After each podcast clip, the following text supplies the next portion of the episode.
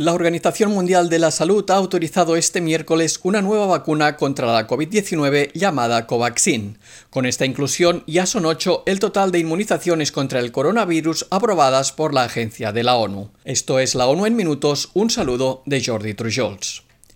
La OMS incluyó a esta vacuna elaborada por la compañía india Bharat Biotech en su listado de uso de emergencia tras la aprobación por parte del Grupo de Asesoramiento Técnico de la organización. El visto bueno también cuenta con la aprobación del Grupo Consultivo Estratégico de Expertos en Inmunización de la Agencia de la ONU, que recomendó su uso en dos dosis administradas con un intervalo de cuatro semanas y para todos los grupos de edad a partir de los 18 años. Igualmente indicaron que es muy adecuada para los países de ingresos bajos y medios debido a su facilidad de almacenamiento.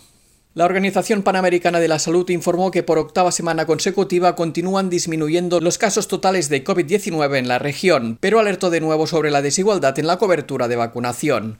En todo el continente americano se han administrado hasta el momento 1.200 millones de dosis de la vacuna contra el coronavirus y el 46% de la población de América Latina y el Caribe está totalmente vacunada. Al menos 32 países ya han alcanzado el objetivo de la Organización Mundial de la Salud de vacunar al 40% de su población y varios más están en vías de alcanzarlo y superarlo para finales de año. Sin embargo, todavía hay varias naciones que sufren retrasos y 19 que siguen por debajo de esa meta. La Agencia de la ONU para la Salud en las Américas trabaja estrechamente con todos estos países, especialmente con Haití, Nicaragua, Jamaica, San Vicente y las Granadinas y Guatemala, que están todavía por debajo del 20% de la cobertura. Y siguiendo con vacunas, un nuevo informe de la OMS y la London School of Hygiene and Tropical Medicine revela el alarmante impacto mundial del estreptococo del grupo B, una bacteria común que puede transmitirse en el útero durante el parto o en las primeras semanas de vida y que provoca cada año unas 150.000 muertes de bebés, más de medio millón de nacimientos prematuros y una importante discapacidad a largo plazo.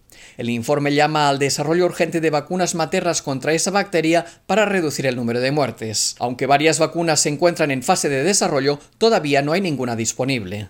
Si la vacuna estuviera al alcance de más del 70% de las mujeres embarazadas, se podrían evitar más de 50.000 muertes anuales relacionadas con el estreptococo del grupo B, así como más de 170.000 nacimientos prematuros.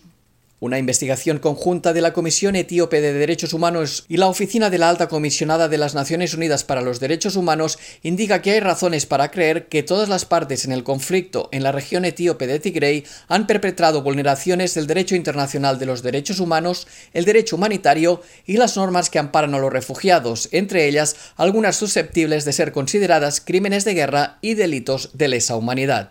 El informe examina la devastadora repercusión del conflicto sobre la población civil y expone casos de asesinatos, ejecuciones extrajudiciales, tortura, violencia sexual y de género, violaciones de los derechos de los refugiados y desplazamiento forzoso de la población civil.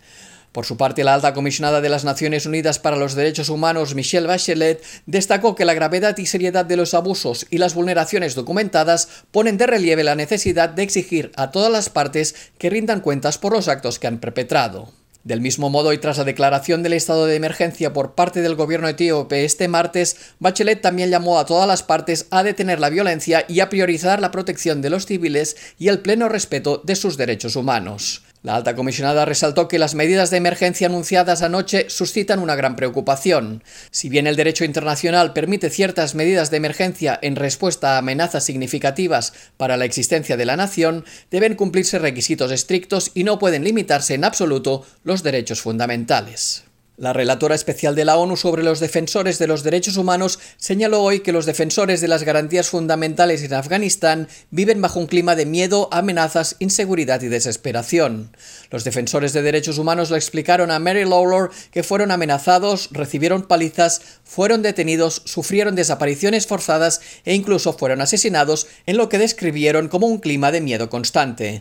Las personas que corren más riesgo son los defensores que documentan presuntos crímenes de guerra, las abogadas penalistas, los defensores de los derechos culturales, especialmente los que trabajan en sectores prohibidos como la música, y los de grupos minoritarios. Lawlor pidió apoyo internacional inmediato para este colectivo, incluyendo un plan urgente para la evacuación de los defensores en situación de alto riesgo y sus familias. Y hasta aquí las noticias más destacadas de las Naciones Unidas.